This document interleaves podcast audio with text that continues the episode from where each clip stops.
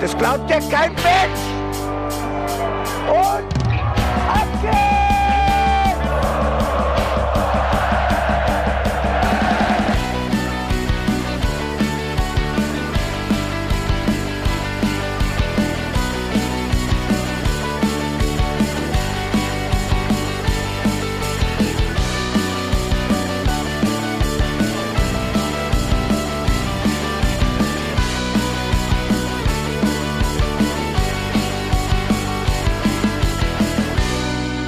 Hallo und herzlich willkommen zur 05. Hinterhofsängersaison. Es ist mir eine Freude, dass Sie mit mir hier im Studio sitzen. Mein Name ist Felicitas Boos und das ist Jan Budde. Hallo. Einen wunderschönen Start in die Woche.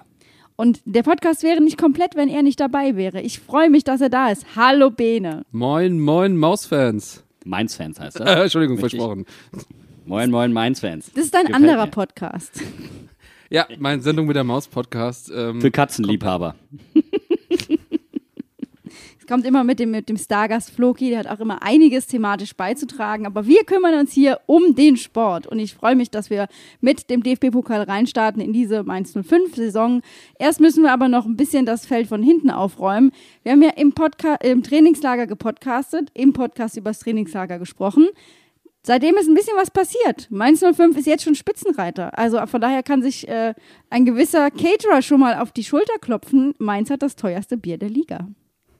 ich finde es überragend. Ich freue mich. Endlich wieder mehr Geld ausgeben für weniger Leistung. Ja, vor allen Dingen, also ich meine, man muss es ja positiv sehen. Gauls ist so ein bisschen wie die Deutsche Bahn, ne? Du kriegst einfach viel mehr Wartezeit, als du ursprünglich bezahlt hast. So, und das ist halt einfach ein Talent. Ich finde, noch nie hat jemand für weniger Leistung mehr Geld verdient. Also das ist, ist auch, also ist Minimax-Prinzip nur anders. Um das, um das Beispiel von der Bahn aufzugreifen, du kriegst mehr schwarze Wurst, als du bez eigentlich bezahlt hast. Heute wieder in umgekehrter Schlangenreihenfolge, liebe Damen und Herren. Also äh, Sie stehen heute im Klo an. Ich wollte gerade sagen, heute, genau, oder un, im umgekehrter Kassenreihenfolge. Äh, das wird alles ausprobiert diese Saison. Aber ich finde, wir müssen eigentlich hier im Podcast eine Kategorie starten. Äh, und da sind wir auf eure Hilfe angewiesen. Was kann man alles in der Schlange vom Gauls machen? Oh, das ist ein geiles Thema. Was kann man, also ich finde, man kann auf jeden Fall eine Halbzeit verpassen. Also mal ganz basic einsteigen, ich glaube, das kennen alle, eine Halbzeit verpassen. 45 Minuten stehen. Komplett ausnüchtern. Das ist, Bene, das ist die Strategie. Das ist so ein bisschen, äh, Leute, ihr dürft nur weiterhin Alkohol ausschenken, wenn die Leute auch nüchtern bleiben. Also, dann bleibst du halt so lange in der Schlange stehen, bis du nüchtern bist. Führt aber leider nur dazu, dass die Leute immer mehr kaufen auf einmal. Und das heißt, die Schlange wird immer länger. Also es ist so eine Abwärtsspirale. Es ist jetzt so ein bisschen wie in der Supermarktkasse, wo dann links und rechts demnächst noch so ein Goodies aufgebaut werden. Dann kriegst du noch so äh, Mainz 05 Weingummis und Kaugummis und Schokolade. Nein, Bene, wir holen nur Bier. Ich will jetzt aber den Schokoriegel. Nö, ich finde, das sind alles Werbeplatzierungen, die verkauft werden können. Da kann jedes Unternehmen in Mainz einfach mal sein Handtuch drauflegen und sagen, so, heute gibt's, was weiß ich, im Sonderangebot Hammer vom Obi oder so. Ist ja, ich meine, wir sind ja eh Möbelhaus, da kannst du auch noch mal ein bisschen, auch das so ein bisschen embracen, aber ich finde, du kannst auf jeden Fall deine Steuererklärung machen in Ja. der Schlange, äh, du kannst für die nächste äh, Prüfung lernen, ähm, du kannst dir eine komplette Sommergarderobe zusammenstellen. Du kannst die Hinterhofsänger hören, falls du sie vor dem Spiel nicht hören konntest. Ja? Äh, muss ich nochmal ganz kurz in rückgreifen. Heißt das, ich hätte gar keine Pause gebraucht vom Podcast für, zum Lernen, sondern das einfach in der Schlange machen können. Verdammt, wie dumm ich einfach war. Man muss das auch einfach mal als Service begreifen. Ne? Also ich, ich bin auch die Leute leid, die immer nur rumnöhlen. Also Wartezeit einfach mal positiv sehen. Ja, das ist die gezänkt. Gaul schenkt dir die Zeit, von der du nicht wusstest, dass du sie hast. Ja. Und so kannst du natürlich die 05-Fans von klein nach groß ziehen. Ne? Die sind einfach mal zwei Zentimeter größer, sobald sie wieder vorne sind. Ich wollte gerade sagen, die So, werden Papa, am Klo ich- geboren und an der Kasse volljährig. Die werden auf dem Klo gezeugt, zwischendrin. Ein komplettes 05-Leben gelebt. Und an der Kasse werden sie zu Grabe getragen. Ich sehe schon den Kassenschlager von Sven Hieronymus. Können wir da bitte ein Lied von haben? Geh Bier holen, du bist schon wieder zwei Jahre jünger. Ja, das ist ja so. Ja, also, ey, Mainz 05, immerhin haben wir das schon mal geschafft. Spitzenreiter, bevor es überhaupt losging. Ich finde, das ist das einzig Positive, was wir dem Ganzen abgewinnen sollten. Oder Auf der anderen Seite kannst du auch sagen, mein Tipp, äh, einfach ein Bier holen und für den Rest vom Pfandbecher einfach Kranwasser trinken. Geht schneller, man steht nicht so lang und es hydriert auch sehr viel effektiver. Jetzt verrat doch nicht unsere Geheimtipps. Jetzt ist gleich wahrscheinlich voll die Riesenschlange am Klo und die sta- staut sich dann hinten bis zur Kasse. Entschuldigung, Entschuldigung, ich will, nur, ich will nur zum Wasserhahn. Das ist die Schlange zum Wasserhahn. Stell dich hinten an. Und ich hätte vor allen Dingen eigentlich viel lieber, wie bei, wie, wie beim, bei Eishockeyspielen zum Beispiel, so Leute mit Bierfass auf dem Rücken, die durch die Reihen gehen. So Schobbemixer, so, so Schobbemobils eigentlich. Das fände ich geil. Ja, genau. Und dann ist nämlich auch das Problem gelöst, dass es bei uns an der Tribüne keine Auf, äh, keinen Aufgang gibt. Dann Ja. bleiben wir einfach ewig da stehen und dann kommt immer einer mit so einem Schobbefass und gießt von oben runter. Ganz wichtiges Thema, das muss ich noch ansprechen. Und zwar muss ich eine Aussage von mir, die ich getätigt habe in unserer Saisonrückschau, um 180 Grad zurückdrehen. Und zwar unser lieber Lieblingsordner Thomas hat mich darauf hingewiesen, dass die komplette untere Tribünenhälfte, also alles, was unter dem Aufgang passiert, ist Stehbereich. Also es gibt da keinen Gang, wo es meiner Empfinden nach früher mal einen gab und wo man hätte lang evakuieren sollen. Aber das ist nicht mehr so, es ist alles Stehbereich, sieht man auch an der rot eingefärbten äh, Tribüne. Also, aber, aber da war doch mal ein Gang. Ja, da war auch mal ein Gang, aber offensichtlich habe ich das komplett Ich falsch bin in da, ja, hör mal, ich, ich bin doch nicht da irgendwie durch die Wand diffundiert. Naja, au contraire, du könntest auch sagen, das Stadion war einfach nie voll genug, dass der Gang voll war. Au contraire, vielleicht wurde die Treppe einfach uminterpretiert und war einfach auch stehbar. Ja, genau. Das Problem ist, es wurde ja uminterpretiert. Dadurch, dass das Stadion umgebaut wurde, ist die eine Treppe, die nach, also quasi so rechts runter in den Block reinkam, äh, die ist ja wegrationalisiert worden und deswegen gibt es einfach nur noch Stehbereich und dann ist da halt einfach jetzt, also quasi wie Elefantenrennen auf der A8, es geht halt einfach gar nichts mehr. Ja, das ist dann wie die Schlange. Also das ist dann das Äquivalent zur Schlange hinter der Tribüne, auf der Tribüne dasselbe Spiel in Rot. Ist ja auch ein Stehblock. Absolut, ne? Das ist Also- kein Laufblock. Das stelle ich mir aber mal richtig geil vor, wie am Stepper. Und Leute, jetzt FSV Ole und Step und links und Step. Du meinst, wir haben so eine komplette Tribüne, die FSV sich so nach hinten bewegt. Einfach so. Muss dauerhaft in Bewegung bleiben. Also damit könntest du auf jeden Fall äh, einen Hype auslösen, glaube ich. Aber Levene hat eben schon ein wichtiges Stichpunkt, äh, Stichwort geliefert. Thema uminterpretieren. Wir kennen auch jetzt spätestens seit dem Sommerfest der 05er alle unsere Trikots. Und ich muss sagen, da wurde auch von Mainz 05, glaube ich, ein bisschen was uminterpretiert, denn die Fans konnten ja das Auswärtstrikot wählen. Es ist wie immer weiß, aber so ganz wie es in der E-Mail-Auswahl zu sehen war, ist es ja dann tatsächlich nicht geworden, oder? Nee, es fehlen die Rennstreifen an der Seite, diese, diese Karo-Rennstreifen, also mit dem ähm, Corporate Design, die sind einfach nicht da. Also äh, schön der Satz äh, von Fans für Fans, aber das ist eher von Fans gedacht, vom Verein mal anders gemacht. Aber was mich auch, also eigentlich was mich viel mehr stört als diese Rennstreifen, wie du sie genannt hast, ist, dass das Grau super hell ist und es sieht einfach nur aus wie weiß. Und ich dachte, man, man könnte da mal einen schönen Akzent setzen. Ich hatte schon überlegt, ob ich mir dieses Trikot kaufe. Aber ich finde es einfach nur plain weiß. Das sieht irgendwie nicht gut aus. Auf der anderen Seite passt das natürlich dann auch wieder zum normalen Trikot, weil da ja da- das Corporate Design auch nicht so super krass abgesetzt ist und damit passen die zwei schon wieder zusammen. Und dann gibt es ja jetzt noch das neue Ausweichtrikot. Johnny Burkhardt mal einfach zitiert, blau ist nicht so meins und das mit den Stadtteilen hätte man größer machen können. Ich stelle das jetzt einfach mal in den Raum. Ich habe ihn sehr gefeiert für die Aussage auf dem Sommerfest und ich habe mir gedacht, als ich dieses Trikot sah, auch in Blau langweilig.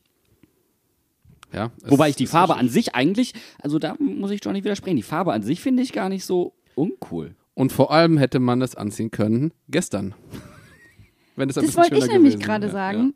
Ich habe gestern war ich äh, bei Hannover gegen Schott im Stadion und habe festgestellt, Blau ist auf jeden Fall meins. Erstens, wenn es das Blau von der Schott ist, aber das zum anderen hatten super viele ein altes 05er Trikot an, äh, was einfach blau war und es gibt ja super viele Auswe Ausweichtrikots oder auch äh, Auswärtstrikots, glaube ich sogar, die blau waren. Also so weit weg sind wir da jetzt nicht von Mainz 05 ganz im Ernst. Auf gar keinen Fall. Und ich habe dann mit der guten Annette, Annette, Grüße, hallo, jetzt kennen wir uns, ja. Annette äh, verkauft Trikots und Merch und Gedöns im 05er äh, Mobil. Mit der habe ich dann gesprochen und habe dann gefragt, und wo ist Finde? Und sie guckt mich an, na, Hinde. Richtig, Mann. einfach mal weg woanders rationalisierst. Ah, geil. Annette ist super. Also, äh, wenn, wenn, ihr, wenn ihr sie mal seht, ne? Also, es heißt jetzt nicht jede Frau in diesem Fanmobil Annette, aber äh, Annette ist super. Ja, Annette ist ein Unikat, ganz klar. Ich finde die, ich find die, die, diese Stadtteilidee eigentlich gar nicht so schlecht. Also ich finde die eigentlich sogar richtig gut. Aber ich finde die Umsetzung halt super mangelhaft. Es ärgert mich wirklich, dass der Kontrast, dass das nicht deutlich besser zu sehen ist. Und da bin ich nämlich dann auch bei Johnny. Also ich finde, die Idee ist richtig geil, aber je nachdem, wie die Leute in den Trikots stehen, könnte es auch eine Falte sein, die einen Schatten wirft. Und dann ist einfach der Strich zu dünn, wenn das, das die Frage ist. Ey, guck mal, dann laufen sie wieder auf. Hat der Notter wieder nett gebügelt. Was, ist, was soll denn das? Der macht seinen Job nicht mehr. Hat er so viel Stärke reingehauen beim Wasche. Ich Kommt meine, so ich meine, die Kölner hatten vor einem Jahr oder so Mhm. was ähnliches und die haben das wesentlich besser gelöst. Also, Aber ich halt geil war das Trikot damals auch nicht. Das, ich glaube, das war deren Karnevalstrikot tatsächlich und das sah auch nicht. Und das ist ja bei denen immer komplett abgespaced. Also entweder es ist ein Home Run oder es ist ein Ich gehe nach Hause. Aber das war wirklich uncool. Also vielleicht St- Stadtteile klingen immer geil, sehen aber irgendwie nie so geil aus. Ach naja, ich finde, wir haben ja hier auch äh, im Wohnzimmer ein Poster hängen äh, mit dem Umriss von Mainz. Das sieht halt aus wie eine Narrenkappe, so ein bisschen, mit, Nee, das mit sieht- extra. Das sieht aus wie ein Geht schon. Schwein. Nee, das sieht aus wie ein Schwein im, im Scherenschnitt mit äh, Fastnachtskapp auf. Guck mal, links ist das Rüsselsche, unten der Hals und es ist so leicht nach vorne gebeugt, dann hat so hinten die Kappe drauf. Da, wo der Rhein lang läuft, da ist die Kappe. Ach, es könnte auch ein alter Mann mit Buckel sein. Also das ist, glaube ich, da ist jede Interpretation offen. Wenn man da mitmischen will, muss man sich das neue Ausweichtrikot angucken. Dann kann man da vielleicht nochmal ganz neue Interpretationen Aber wagen, das wenn das Ganze in bunt umgesetzt wird. Aber das hätte ich ja jetzt geil gefunden, wenn man jetzt zum Beispiel dieses Design, wie es da ist, also das sind dann die Stadtteile, ähm, so in Typografie durcheinander laufend, die so den Umriss der Stadt bilden. Ihr, kennt- ihr kennt das alle, das Teil. Wer es nicht kennt, äh, soll es einfach mal googeln, das sieht richtig cool aus. Und wenn man das als Trikot gemacht, das hätte ich, mhm, das hätte mich abgeholt. Das sind dann so, das läuft dann so unter der Kategorie Trikot, von dem wir nicht wussten, dass wir sie wollen. Ein Gutenberg-Trikot. Ja, und wenn du dann in der Schlange stehst und die, so jemand steht vor dir, dann kannst du die ganze Zeit Stadtnamen lesen. Weißt du, das macht doch auch Sinn. Dann macht dir die Wartezeit auch wirklich gar nichts mehr aus. Und es unterstützt die Augenärzte in der Stadt. Da kannst du nämlich immer sagen, ab welcher Größe können sie diesen Stadtteil, diesen Stadtteil auch lesen. Ich finde, äh, Also- ja, du, du, hast, du hast vollkommen recht. Ich würde würd gerade noch mal kurz zurückgreifen, weil mir ist gerade was aufgefallen. Und zwar, ähm, irgendwie, wenn man so alle Kappa-Trikots, die wir bekommen haben jetzt, äh, also bekommen haben, die wir, äh, von denen wir äh, ausgestattet wurden, wenn man die mal so denen wir vergleicht, wissen. von denen wir wissen, ich meine, es gibt ja noch ein Fastnachtstrikot, gehe ich davon aus, also eins ist noch offen. Ähm, ist euch auch aufgefallen, dass die auf Fotos und auf den Präsentationen komplett anders aussehen als im Real Life? Ich finde, das schwarze Trikot sieht in, in echt so geil aus. Ich fand auf Fotos sah das schon nicht so 100% prickelnd aus. Jetzt aber das Weiße zum Beispiel habe ich jetzt einmal ganz kurz gesehen, das sieht in, in echt wesentlich besser aus. Und ist jetzt bei ein, zwei anderen Trikots auch gewesen. Finde ich richtig traurig. Weiß ich nicht, woran das liegt. Ist mir jetzt so krass nicht aufgefallen. Vielleicht ist das irgendein Filter, den man drüber legt. Oder irgendein Corporate Design Filter kann ja sein. Das muss ja nichts Gravierendes sein. Das sind ja marginale Farbunterschiede, die in echt vielleicht einfach mehr auffallen. Und du fotografierst halt jetzt eigentlich auch nicht zwangsläufig so im Tageslicht, also im plain Tageslicht, weiß ich nicht, keine Ahnung. Also meistens ist ja noch ein künstliches Licht dabei. Äh, weil du aber gerade Fastnachts ange also Fastnacht ich komme noch mal rein, aber weil du gerade Fastnachtstrikot angesprochen hast, ist euch aufgefallen, und da hat uns ein Hörer darauf hingewiesen, äh, auf Instagram. Ich habe mich nämlich gewundert, warum ist das Kömmerling-Logo auf einmal in Farbe? Ist euch aufgefallen, dass das die Fastnachtsfarben sind? Das sind die Weiß, Fastnachtsfarben. Rot, Gelb, Blau? Aber tatsächlich dazu, das ist das neue Kömmerling-Logo. Also es ist zufällig, dass das die Fastnachtsfarben sind. Ähm, ist ein bisschen weird, aber äh, ich finde, es passt dann auf, das, auf dem weißen Trikot richtig gut. Äh, und ich finde es ja gut, dass die anderen beiden Trikots wenigstens äh, so gestaltet sind, dass es sich nicht krass vom Trikot abhebt. Ich finde nämlich auch, das ist was, was man total vergisst, dass dieses Kömmerling-Logo jetzt neu gemacht wird und dadurch wir keinen großen Block mehr auf dem Trikot haben, was schon mal besser ist. Trotzdem haben wir ja im Trainingslager auch schon festgestellt, die Verwechslungsgefahr ist vorprogrammiert. Wenn man es von der Seite sieht, könnte es auch eine 16 sein. Ja, Chelsea mit der 3 auf der Brust, Mainz 05 jetzt mit der 16. Was die können, können wir schon lange. Und mehr. So. Wesentlich mehr. Apropos mehr, gestern war mehr drin im Fußballtag als gedacht. Wir haben gestern einen richtigen Fußball-Highlights-Sonntag erlebt, denn es ging ja schon los mittags mit H ähm, HSV, sage ich jetzt schon, das hat mich so verwirrt, Ist dass richtig, wir immer nee, von ist richtig. HSV gesprochen haben. Genau. Hannover 96 war zu Gast am Bruchweg bei Schott äh, beim DFB-Pokalspiel und äh, zwei von uns waren am Start. Das kann man sich, konnte man sich nicht entgehen lassen. Nee, und ich habe auf eine Sensation gehofft und bin äh, nicht enttäuscht worden. Hat Spaß gemacht. Äh, wir haben den lieben Alex besucht. Der äh, Alex, äh, der Torwarttrainer der Schott, ist tatsächlich äh, derjenige gewesen, mit dem wir damals, als wir unsere Sommerreportage gemacht haben, fachlich äh, die Reportage abgeklopft haben aufs Torwartspiel. Also neben unseren ganzen Interviewgästen, aber der, der uns Hintergrundinformationen geliefert hat, uns Sachen nochmal neu eingeordnet hat, der gesagt hat, ja, den Fokus würde ich nicht setzen, ja, das ist fachlich wichtig, nee, das ist fachlich nicht so wichtig, das ist Torwartspiel, das ist was ganz anderes, was du meinst. Sowas halt. Ne? Also deswegen mussten wir da sein, wir mussten Alex supporten und äh, hat Spaß gemacht. Und Alex, äh, du hast einen tollen Job gemacht. An dir lag's nicht. Genau, es hat einfach riesig Spaß gemacht, die Jungs anzufeuern. Vor allem, finde ich, haben die den allergeilsten Fan-Support, den es gibt, mit Shot, Shot, Shot, Shot, Shot, Shot, Shot, Shot, Shot, Shot, Shot. Ich dachte mir, gleich fällt auf, dass ich der Einzige hier bin, der kein echter Shot-Supporter ist, wenn sie die Spielernamen anrufen. Weißt du, dann habe ich ein richtiges Problem und dachte mir, ich entscheide für mich einfach, ich rufe jetzt nur Alex Merz die ganze Zeit. Alex Merz bei jedem Namen, ist egal. Ist, ist immerhin einer von Shot. Ach, das, das ging einfach wunderbar. Du hast da gut auf der Tribüne gestanden. Das war das Wichtigste. Haben die Jungs supported. Cool war auch die Choreo. Das, das war schon der erste, sag ich mal, der, das, der Klatschpappenversuch. Wir haben alle Hoch beim, die Ceranfelder. wir haben alle beim Eingang blau-weiße Pa- Klatschpappen bekommen. Die mussten so gedreht werden äh, als Choreo. Und äh, das, hat, das hat schon für erste Verwirrung gesorgt. Welche Seite muss zuerst nach oben? Wo muss man die hindrehen? Viel zu intellektuell. Waren da keine klaren Anweisungen auf den Klatschpappen? Und was auch richtig cool war, hinterm Tor hingen äh, Anfeuerungsplakate, die extra für das Spiel gemacht wurden. Ich möchte an der Stelle Petras Prosecco Club grüßen. Ihr hattet das großartigste Fanplakat. Wobei ich Berlin, Berlin etwas ambitioniert fand. Muss ich, aber ist auch nur meine Meinung eigentlich. Aber es war ein richtig geiles Spiel. Die Schott hätte sich mehr verdient gehabt, aber Hannover hat verdient gewonnen. Ich glaube, das kann man dann so zusammenfassen. Es war geil, weil es einfach wieder so ein bisschen, wenn ihr hin und wieder mal in die dritte oder vierte Liga geht, das fühlt sich irgendwie anders an.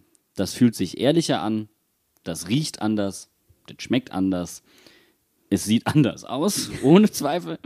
Ja, aber es macht wirklich Spaß. Ich fand es halt einfach mal wieder geil, DFB-Pokal am Bruchweg. Das fand ich einfach, das war schon für mich, da war ich schon, da war schon das Ticket gekauft. Und irgendwie auch Werbung für unsere U23. Also wem das gefallen hat, der kann jetzt auch mal öfter zu U23 gehen. Und das Spiel war in einer anderen Sicht auch noch insofern ganz gut, weil es so knapp vor unserem eigenen DFB-Pokalspiel lag, dass ich gar nicht so viel Zeit hatte, mir den Kopf darüber zu zerbrechen, was ich mache, wenn wir gegen Aue rausfliegen. ja, gegen Aue, da haben wir doch eine Top-Statistik. Ich weiß gar nicht, warum du überhaupt Sorgen machst. Es ist DFB-Pokal. Ich glaube, das ist so, als eine Fünferin kann ich das nie abschütteln, dass in dem Moment, wo es um diesen blöden Pokal geht, ich mir denke, ja, das ist nicht unser Ding. Das wird auf jeden Fall schief gehen. Ich werde das auch nicht los. Also da bin ich auch knallhart. Egal, ob es gegen Aue ist und wir da jetzt schon drei von viermal oder vier von viermal gewonnen haben, das ist, äh, ich werde da keinen Meter entspannter durch. Das, das, was, das Einzige, was mich halt wirklich belastet hat, ist, dass die zweite und dritte Liga ja schon im Spielbetrieb sind. Und ähm, das erhöht die Chancen von den quasi in dem Fall Außenseiter-Clubs schon erheblich, finde ich. Naja, also bei den äh, unterklassigen Clubs, untere, also unter der dritten Liga, die waren ja immer schon mindestens ein Spiel zumindest. Ja, okay, aber Voran. das ist auch, das sind auch wirklich aber ja Amateurmannschaften. ja, aber diesmal waren es ja schon zwei, drei Spiele, auch einfach, weil die, die Sommerpause natürlich wesentlich kürzer war. Ähm, und das hat man aber nicht ganz so krass gemerkt, wie ich befürchtet habe, eigentlich. Ähm, aber ich merke, dass ich noch überhaupt nicht im Rhythmus drin bin. Also für mich ist noch Sommerpause. Ich bin noch nicht intellektuell im Podcast angekommen. So überhaupt nicht. Und noch gar nicht im Fußball gucken. Jedes Mal, ich, ich sitze da und denke mir, Doppelsechs? Äh, Innenvertei, was? Hä? Nee, ich bin noch nicht da. Ist das der Grund, warum wir so entspannt sind gerade, oder? Ich glaube auch. Deswegen läuft so gut. Ich bin aber aus einem anderen Grund noch gar nicht bereit für diese Saison, äh, weil das in meinem Kopf immer so ist, wenn ein Turnier, wie zum Beispiel die EM, zu Ende ist, habe ich noch mal ein paar Wochen zum Durchschnaufen. Und das war gestern wirklich, also egal wer diesen Spieltag geplant hat, der, derjenige, der beschlossen hat, dass es parallel zum EM-Finale der Frauen DFB-Pokalspiele gibt, der gehört eingesperrt. Der sollte sich ganz gehörig überlegen, was sein Job ist, nämlich das hat er total verkackt. Für mich übrigens ähm, äh, jetzt nicht genauso schlimm. Also ich finde das schon ziemlich, ziemlich scheiße. Aber warum ist der Supercup am selben Wochenende? Hä? Was zur Hölle? Wa warum? Warum sind zwei DFB-Pokalspiele erst im September? Hallo? Warum ist die Auslosung Mitte September? Das ist doch, also es fuckt mich komplett ab, dass wir jetzt auch noch warten müssen, ein, gefühlt ein halbes Jahr, bis es wieder weitergeht. Ich find's komplett kacke, aber es macht natürlich total Sinn, weil der Supercup findet ja eigentlich vor der Saison statt. Aber wann hättest du denn hier vor der Saison irgendwas spielen sollen? Hätten da jetzt die Trainerteams gegeneinander kicken sollen. Also das hätte ja auch keinen Sinn gemacht. Aber es schreit schon wieder so Wettbewerbsverzerrung. Ich glaube, die Eintracht muss irgendwie montags, freitags, samstags gefühlt spielen. Also das ist schon wieder richtig wild. Und da, da kriegen Leute wieder eine Extrawurst. Und ich bin mir, um es mal ganz klar rauszusagen, wenn du eine fucking Saison vorziehen kannst und die Sommerpause verkürzen kannst, dann kannst du auch ganz viel größere und wichtigere gesellschaftliche Themen in der Liga bewegen. Und eins davon wäre zum Beispiel einfach mal die Damen und die Herren als Liga gemeinsam zu vermarkten. Aber ist nun mal so ein Input, machen andere Ligen. Funktioniert da auch ganz gut eigentlich. Und dieser, diese Finalteilnahme der, der Damen sollte nicht darüber hinwegtäuschen, dass der deutsche Frauenfußball massiven Aufholbedarf hat. Nicht unbedingt fußballerisch, das meine das, das mein ich nicht, sondern vermarktungstechnisch und Medienecho und so weiter. Also komplett. Alles.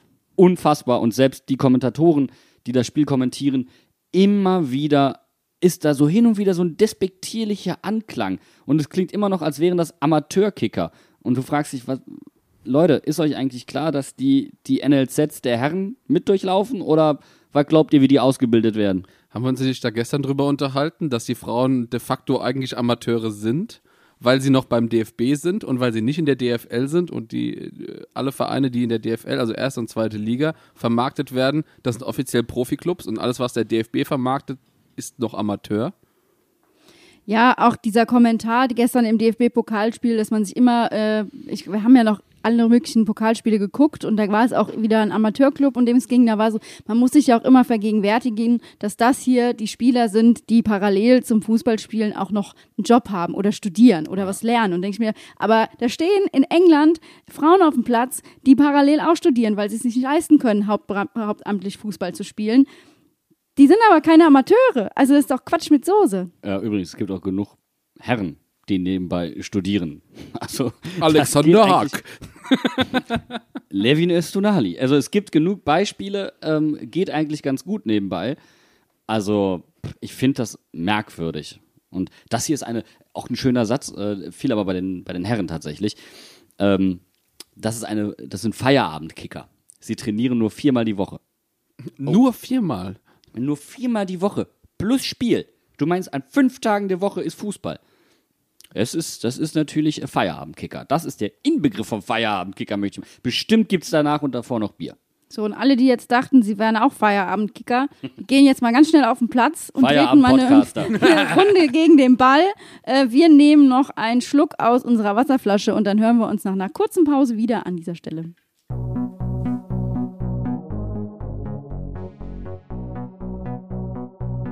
Jetzt haben wir alle ganz schön gestaunt, als es gestern plötzlich hieß, Sie sind Kapitän. Dann haben Sie auch gestaunt? Nein, ich wusste es schon. Vorgestern, oder? Ja, genau. so ungefähr, ja.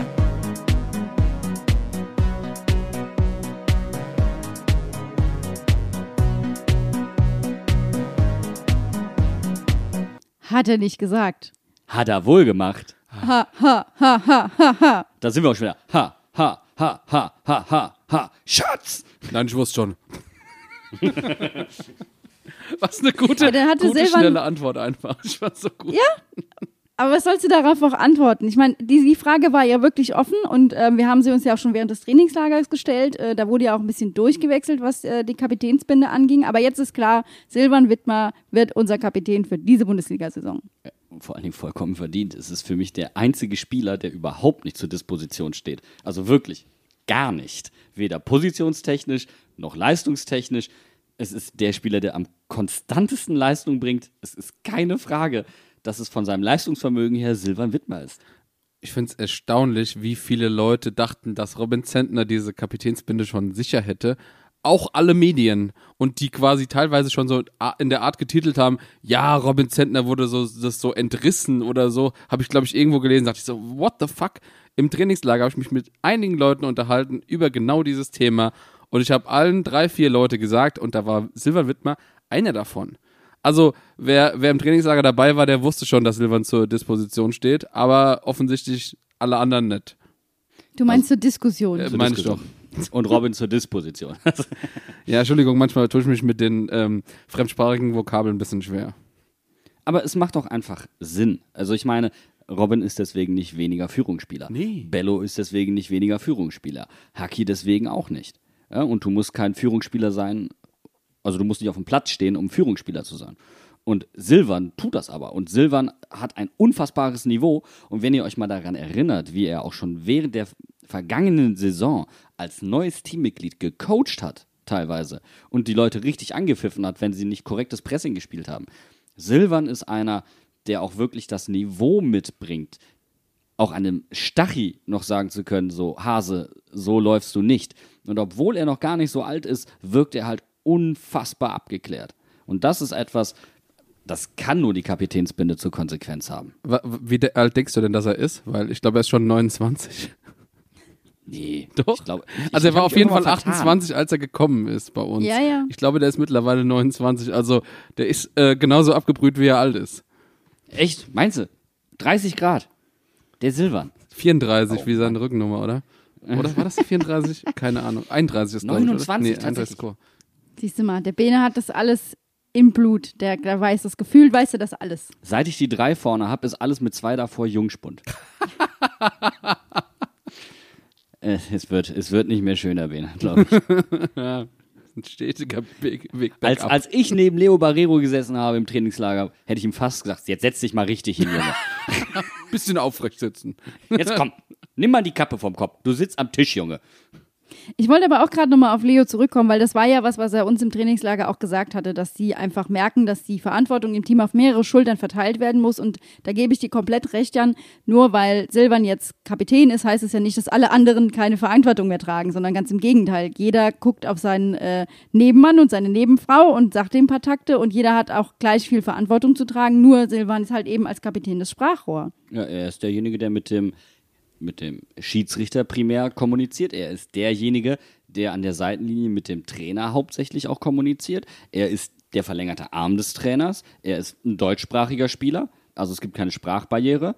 Ähm, er spricht mehrere Sprachen. Auch das ist ein Bonus ja, als Schweizer. Er besitzt das Niveau. Er ist ein sehr feiner Kerl. Er geht mit gutem Beispiel voran. Er zeigt den Einsatz, den Bo will ich, ganz ehrlich, im Nachhinein frage ich mich, wie konnte man vorher einen anderen Spieler auf der, auf der Liste haben? Also, Es ist, es ist interessant. Aber ich, ich glaube, es gibt einen Hauptgrund. Silvan Wittmer regt sich einfach nicht so auf und kann in den entscheidenden Situationen dem Schiedsrichter gegenüber die, sein, sein Cool bewahren und schreit ihn nicht direkt an oder so. behält sein Mojo. Ganz Genau. ruhig. Genau, der hat so als, als Schweizer so, ist er so ein bisschen grundentspannter. Der ist der Anti-Bo. Geht er. Der Antibo. Das hört sich an wie so ein äh, Mückenabwehrspray. Antibrum. Der Antibo. Der zieht keine gelben Karten an. Aber ganz ehrlich, wie viele ich hat er denn letztes Jahr bekommen? Also ich glaube nicht viele, vielleicht drei oder so. Und der Ja. hat gefühlt jedes Spiel gemacht, oder? Also Silver meinst du Ja, jetzt? ja, ja. Also Bo hatte Bo hat mehr als drei. gekriegt. Das war, war bestimmt auch ein Argument. Der hat weniger gelbe Karten bekommen als ich. Das ist ein guter. ja, also Silvan, das stand fest für mich. Und äh, ich finde, er hat seine Sache auch gut gemacht. Und dann können wir, glaube ich, auch dann auf die Kapitänsbinde selbst schauen, die ja ein Statement war gegen Newcastle. Und wir haben nachgefragt bei 05 und es hieß uns gegenüber, ja, also es ist nicht ausgeschlossen, dass die Regenbogen-Kapitänsbinde dauerhaft getragen wird. Jetzt hatte man eine andere Kapitänsbinde an, allerdings auch mit einem Thema, nämlich ähm, mit Aufmerksamkeit auf die Klimaerwärmung, mit den Klimaerwärmungsstreifen, also mit dem Temperaturverlauf von hellblau nach dunkelrot. Ich glaube, das war auch im Rahmen mit äh, der Strategie, die mittlerweile die Vereine fahren. Da gab es äh, von der DFL, glaube ich, äh, in der letzten Wo oder vorletzten Woche eine Konferenz, äh, wo nochmal so ein paar Sachen beschlossen wurde, unter anderem, dass die Vereine sich klimaneutral aufstellen sollen, was wir ja schon sind. Genau, und wir hatten es ja auch schon mal mit diesen Streifen, das hatten wir auch schon im Stadion. Also das ist ja. Eckfahren, genau. Genau, das das ist, glaube ich, immer noch die alles schon. Eckfahne, oder? Ja, ja, genau.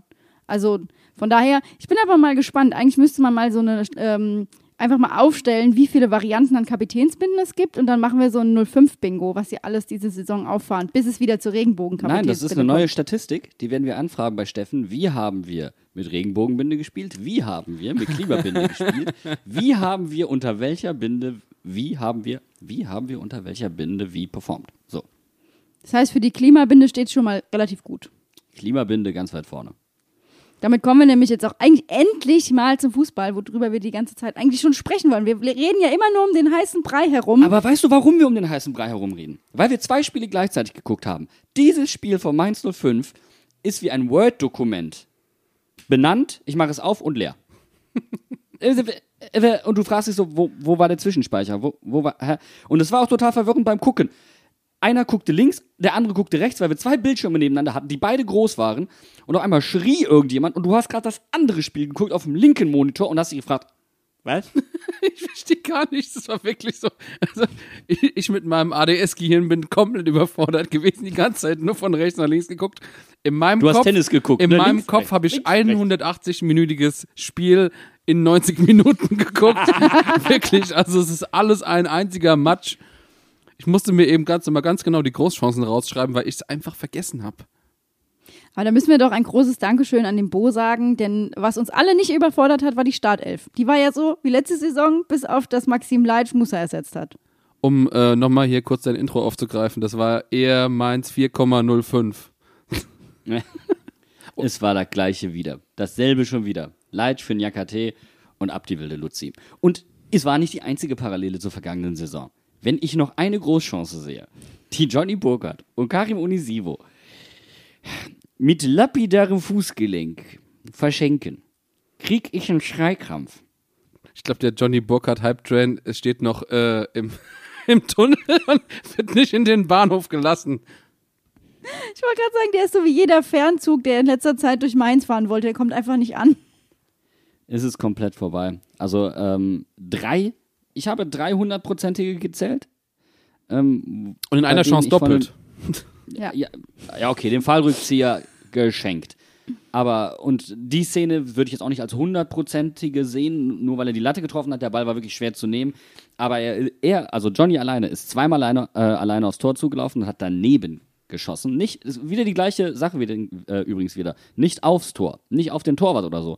Also, du hast das Gefühl, er will es zu genau machen.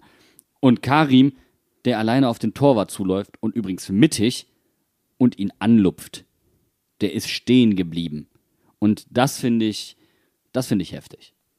Trotzdem muss ich sagen, dass äh, die beiden in bessere Positionen kamen als letzte Saison. Also ich fand schon, dass der Mehrzug zum Tor drin war und ähm, dass die Chancen schon, ich meine, vielleicht ist das aber auch, vielleicht ist die rose Rückblickbrille, dass ich einfach verdrängt habe, wie viele Großchancen letzte Saison vergeben wurden von den beiden, dass mich das jetzt, jetzt nicht so sehr aufgeregt hat.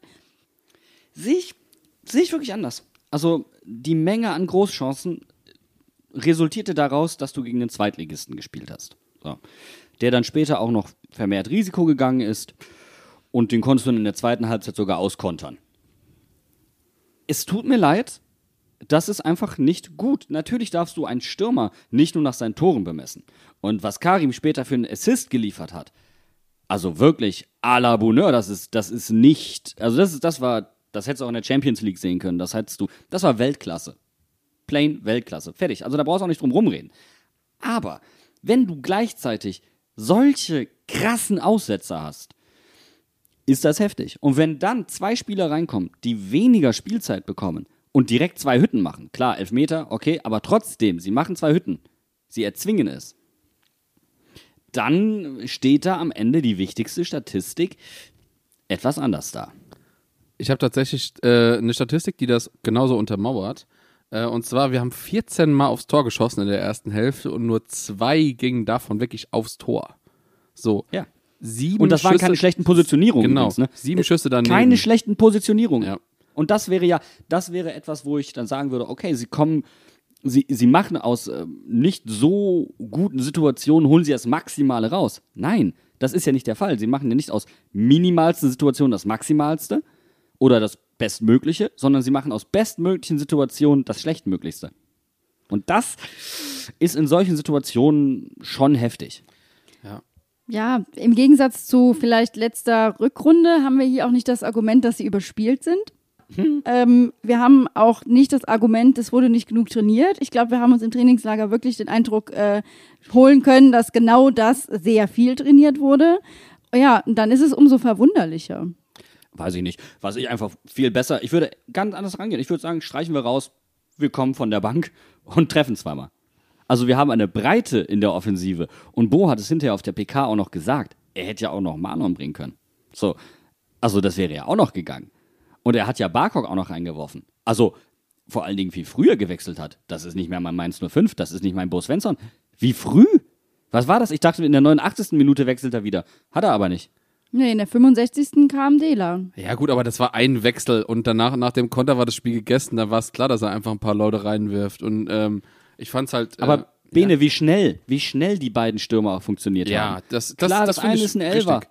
Trotzdem, der ist, der ist so präsent, der macht den dann halt. Eiskalt. Ich find's aber lustig, wie, wie Dela quasi den Torabschluss macht und erstmal eine Rolle rückwärts.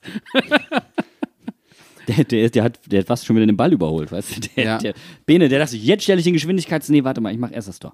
Ich, fand's, ich find's echt gut, was äh, Dela für einen Einfluss auf unser Spiel hat, wie sich das verändert, weil vorher hat ja Stachy so ein bisschen auf der offensiven Position gespielt, Lee eher defensiv. Auf Ähm, der 6, genau. genau. Also, das, hat das ist anders Das ist gespielt. tatsächlich anders als letzte Saison, wobei das Stachy offensiv ist, ist ja gleich geblieben. Das war ja die letzten fünf Spiele ungefähr, war das ja genauso.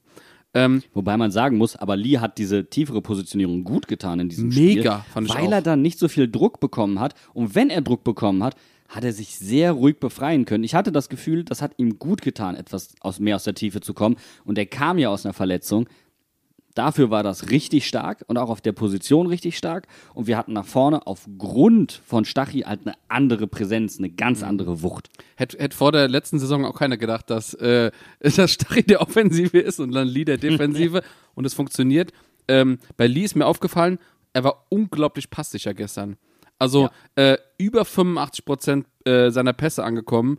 Richtig gut, hat sich aus schwierigen Situationen immer wieder befreit. Also ich glaube, ähm, da könnte tatsächlich was draus, äh, draus werden aus dieser Position. Und kam ja dann auch nach der äh, Halbzeit in eine echt gute Position, um selber noch ein Tor zu schießen, also aus der Ja. Defensive raus. Das hat ja auch gut funktioniert. Wo man auch sagen muss, war der Torwart einfach Weltklasse. Das war tatsächlich eine, eine Fußabwehr, ähm, die siehst du nicht häufig in dieser Liga und die war richtig stark. Manuel Neuer gegen Porto, das war so eine Fußabwehr. Oh Gott, ein Spiel, Alter. Ich hab's live gesehen. Ja, Das war Dito. so legendär. Wow. Ja, aber so eine Art, also von Skill war das. Also wie er noch den Fuß da hochbekommen hat, das war handballmäßig. Das war wirklich einfach Ja. wie ein Handballtorwart. Ortega in jedem Spiel gegen uns. ja, der Krakmann. Oder, oder Jan Sommer. ja. Ähm, Genau. Aber, aber was ich noch sagen wollte, äh, Dela, was er, was er für äh, unserem Spiel für eine offensive Note gibt, das finde ich richtig geil. Dann in, im Dreiersturm auch, hat, hat direkt funktioniert. Johnny hat sich ein bisschen defensiver gerade bei dem Konter orientiert gehabt oder er stand einfach nicht so offensiv. Ähm, wie, wie geil man das Spiel auseinanderziehen kann, äh, wie, wie gesagt, wie die Konter funktionieren. Das finde ich einfach Das ist es aber, saugeil. Bene. Du nennst es gerade Konter. Und dass sich eine Heimmannschaft so auskontern lässt, ist auch in der zweiten Liga nicht sonderlich glücklich. Aber aber dass Bo darauf reagiert, Dela reinwirft und das ist halt nochmal eine ganz andere Type an Konterspieler. Mhm. Ich meine, das ist ja San just für Offensive.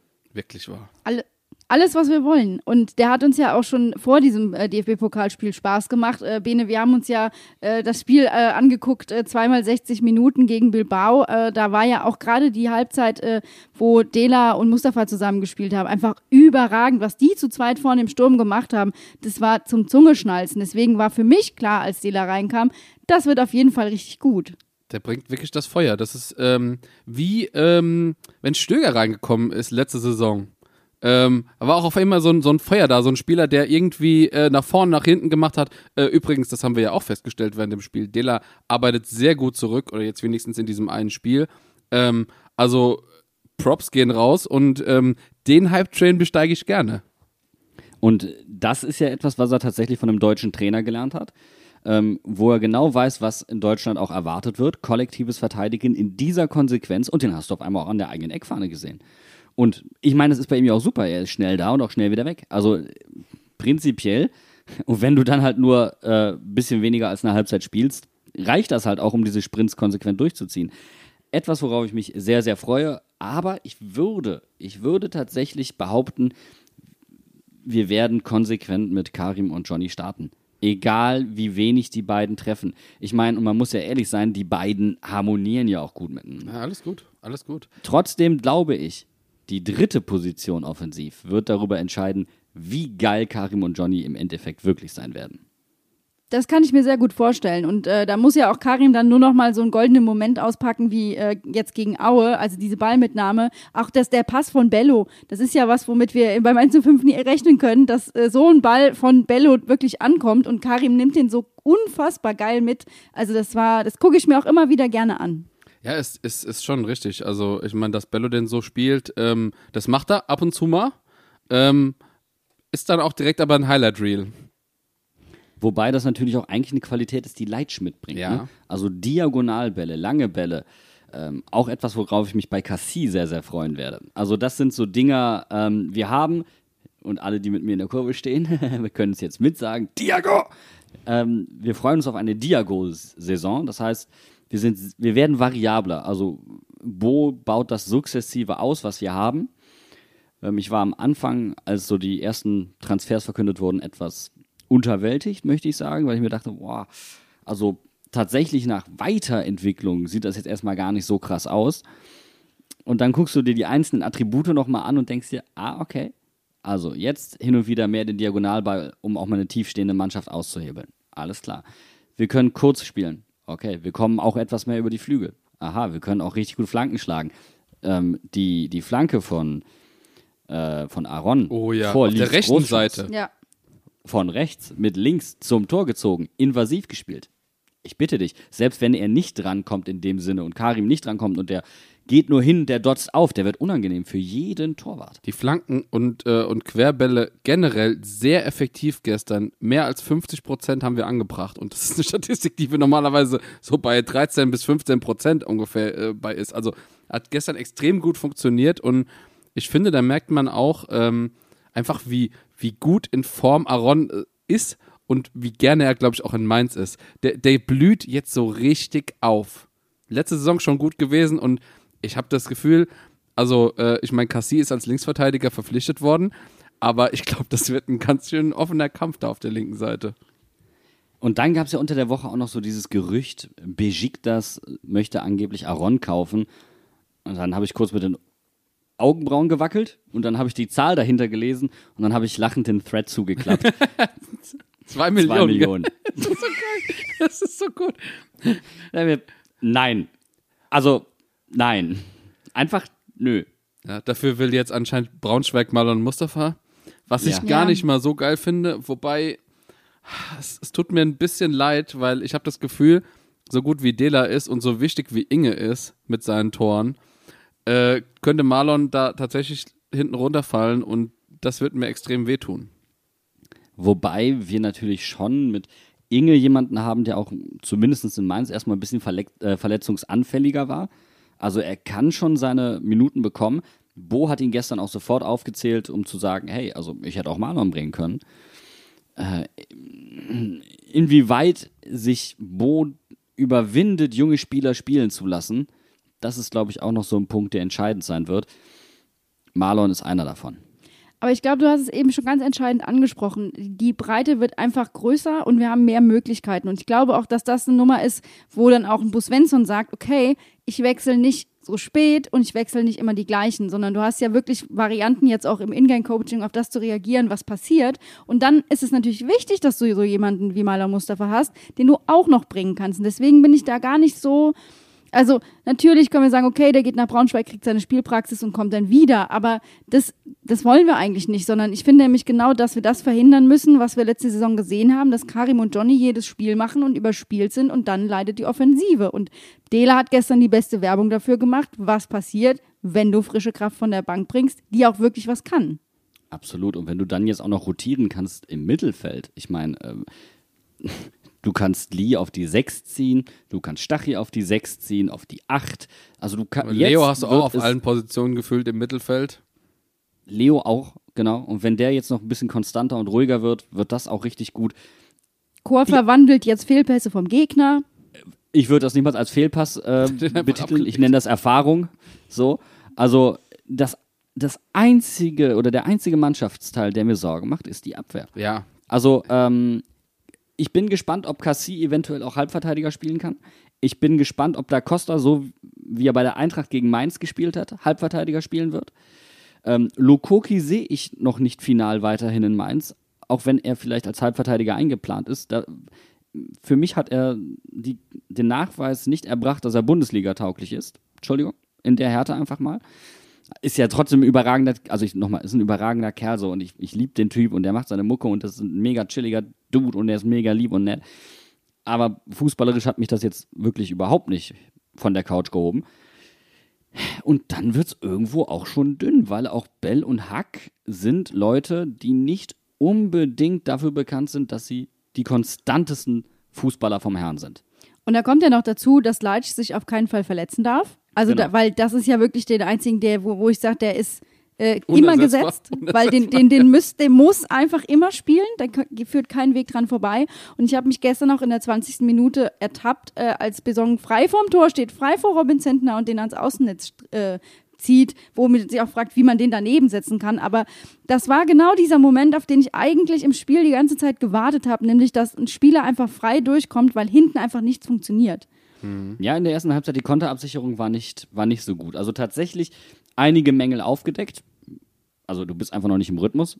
Konterabsicherung war so ein Ding, Chancenverwertung war so ein Ding, hin und wieder das Positionsspiel, wobei du die äh, sehr gut geschafft hast, eine Seite frei zu bekommen und dann die Seitenverlagerung ähm, zu initiieren. Das hat mir zum Beispiel gut gefallen. Spieleröffnung war so ein Ding, wo ich mir dachte, oh, das darf hin und wieder noch ein bisschen zügiger, noch einen Tacken zielstrebiger gehen. Aber das sind Automatismen, die kommen ja erst noch. Aber ich gebe dir schon recht, das war so ein Moment, wo ich mir dachte, hu, angenommen, der macht das Ding jetzt.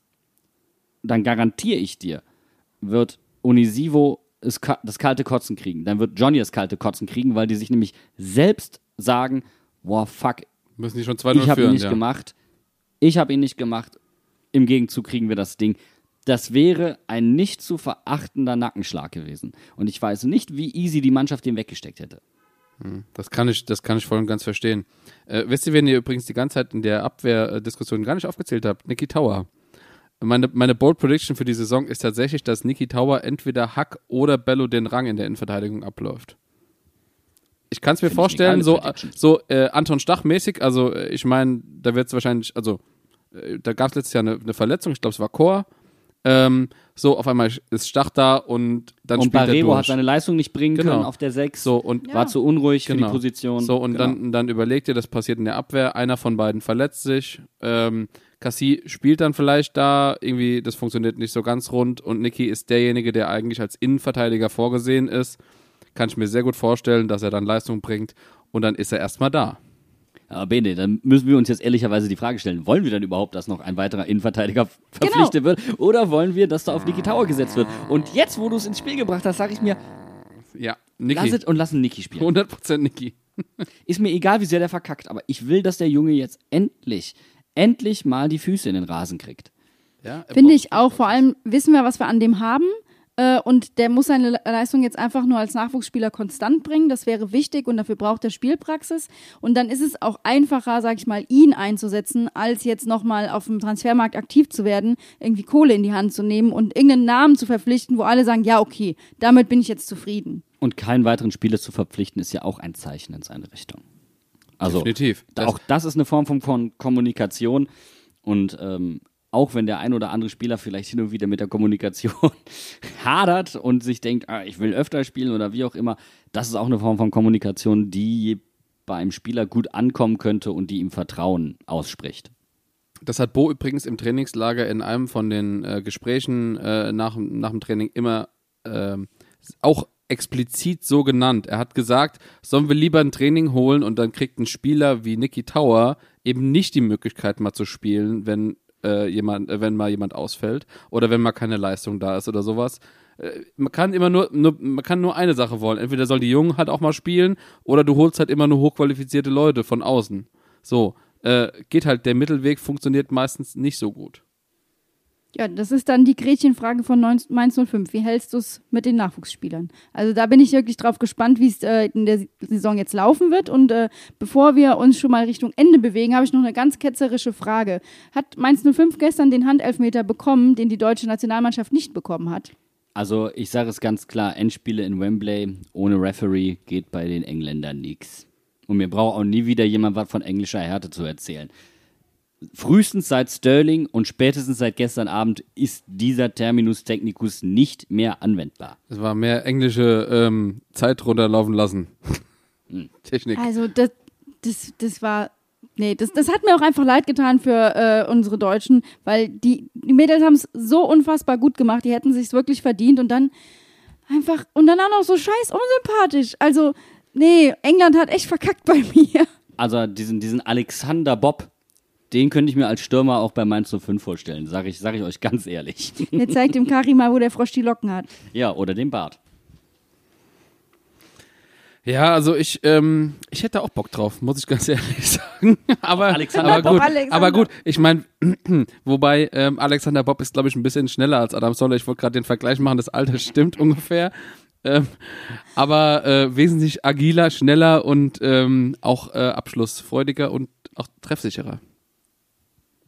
Dann kommen wir doch jetzt wirklich zur absoluten Abschlussfrage für diese Folge. Wie aussagekräftig ist dieser unaufgeregte Pokalsieg gegen Aue für die kommende Bundesliga-Saison? Ich glaube, das Interessanteste für mich war, dass Bo schnell gewechselt hat. Also, ich habe das Gefühl, er hat auch ganz schön in der Pause an sich und ähm, oder hat sich einfach hinterfragt und reflektiert. Und wir hatten einige Situationen in der vergangenen Saison, wo er Spieler aus der Hand gegeben hat. Und diesmal war es perfektes Ingame-Coaching, den richtigen Spieler zur richtigen Zeit früh reingebracht, dadurch äh, das Konterspiel seiner eigenen Mannschaft unterstützt, dadurch ein Tor initiiert, das zweite wesentlich mit verursacht und dann auch noch den Spieler reingebracht, der bereit war, die Verantwortung zu übernehmen. Und das ist ja das große Stichwort, Lust auf Verantwortung. Und die weckt er bei den Spielern. Und die, die reinkommen, die brennen. Vielleicht jetzt noch mehr, weil sie mehr Einsatzchancen bekommen. Vielleicht damit gepaart, dass kein weiterer Innenverteidiger kommt und Niki Tower damit das Vertrauen ausgesprochen bekommt als Backup. Das sind alles Sachen, die mir zeigen, ganz vorsichtig, das ist ja erst ein Spiel. Bo scheint so an Dingen wie Kaderhygiene, also der zu kleine Kader mit zu unausgegorener Kommunikation, ah, vielleicht an der einen oder anderen Stelle muss er das anders handhaben. Und das ging gestern für mich alles perfekt auf. Für mich hat Bo auch dieses Spiel gewonnen. Also ähm, Bo macht mir Freude auf mehr. Ich würde noch ergänzen, ähm, Spieler jetzt nicht unbedingt auf der Position aufstellen zu müssen, auf der sie alle Leute sehen. Zum Beispiel, Niki Tower ist ja auch so jemand, der kam, kommt ja eigentlich aus dem defensiven Mittelfeld. So, der wird jetzt als Innenverteidiger eingeplant. Ähm, ich meine, wir haben natürlich auch zum Beispiel einen Lokoki, wie, wie du ja eben schon gesagt hast, der halt auf links kein Land sieht, deswegen wird er halt als Backup als fünfter, sechster Innenverteidiger oder so gesehen. Ein Anton Stach, der sehr offensiv, was quasi Bo entdeckt hat, wie, wie offensiv er gut ist. Jetzt Lee, der in seiner defensiven Rolle auf einmal voll aufblüht, ähm, mega viel Selbstvertrauen bekommt. Ähm, das finde ich auch ein Talent äh, von Bo, was ich, äh, was ich gerne häufiger sehen will. Ähm, einfach Spieler auch mal aus, auf, aus Gefühl oder aus seinem, aus seinem Trainereinschätzung auf eine Position einzusetzen, die er weiß, die Leute äh, können, spielen können und wo sie wirklich brillieren können, was aber keiner von außen denkt. Und da möchte ich Bo zitieren aus unserem Interview mit ihm. Nicht immer nur rational sein, sondern auch mal go with the flow. ja.